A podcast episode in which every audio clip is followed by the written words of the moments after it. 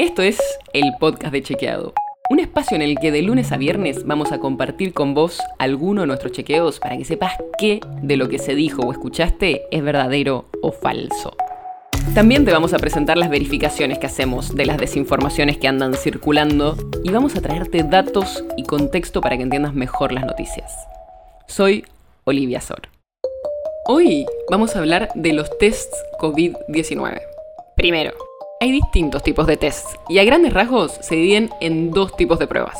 Están los que te sirven para diagnosticar la enfermedad, para saber si una persona tiene COVID-19 en ese momento. Esos son, por ejemplo, los tests de PCR, que detectan el material genético del virus y se hacen a partir de un hisopado o de una muestra de saliva. Y después están los tests de anticuerpos, que también se llaman serológicos, y se hacen a partir de una muestra de sangre. Lo que hacen es ver si tu cuerpo desarrolló ciertas defensas específicas contra el virus. Y eso puede ser porque en algún momento tuviste el virus, aunque no hayas tenido síntomas, o por la vacuna. Pero cuidado con esto.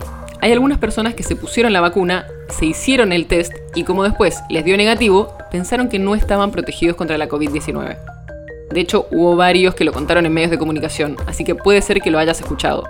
Pero no, no es así. Y para entender esto, entremos un poco en cómo funciona el sistema inmune. La primera línea de defensa de nuestro cuerpo es la inmunidad innata. Si eso es superado por el virus o una bacteria, rápidamente se inicia la respuesta inmune adaptativa. Y esa está formada por la inmunidad celular y la humoral. Los anticuerpos son parte de esa última, la inmunidad humoral. Por eso, la presencia de anticuerpos es solo una de las respuestas inmune ante la infección. Es decir, podés estar protegido contra la enfermedad aunque no tengas anticuerpos.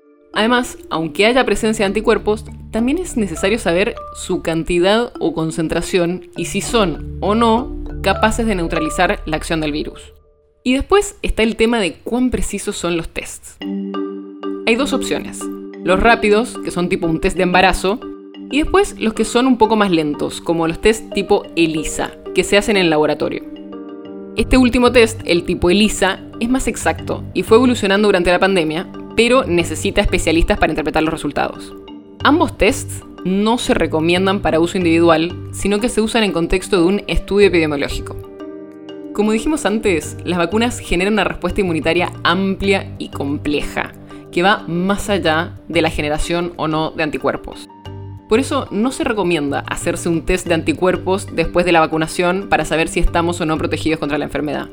Salvo, por supuesto, que participemos de un ensayo clínico o de una investigación. Es clave remarcar esto. Las vacunas nos protegen del virus, aunque no siempre evitan que nos enfermemos, sí ayuda y mucho a que no tengamos una enfermedad grave. Pero es importante, incluso después de vacunarnos, seguir protegiéndonos, usando el barbijo, manteniendo la distancia y todo lo demás. Con el avance de la campaña de vacunación, cuando ya seamos muchos los que estemos vacunados y el virus ya no circule tanto, probablemente podamos empezar a relajarnos. Pero por ahora, toca seguir cuidándonos. El podcast de Chequeado es un podcast original de Chequeado, producido en colaboración con Posta. Si tenés una idea o algún tema del que te gustaría que hablemos en un próximo episodio, escribinos a podcast.chequeado.com. Y si te gustó este episodio, seguinos en Spotify o en tu app de podcast favorita y recomendanos a tus amigos. Si quieres más información sobre esto o sobre otros temas, entra a chequeado.com o sumate a nuestras redes. Soy Olivia Sor. Hasta mañana.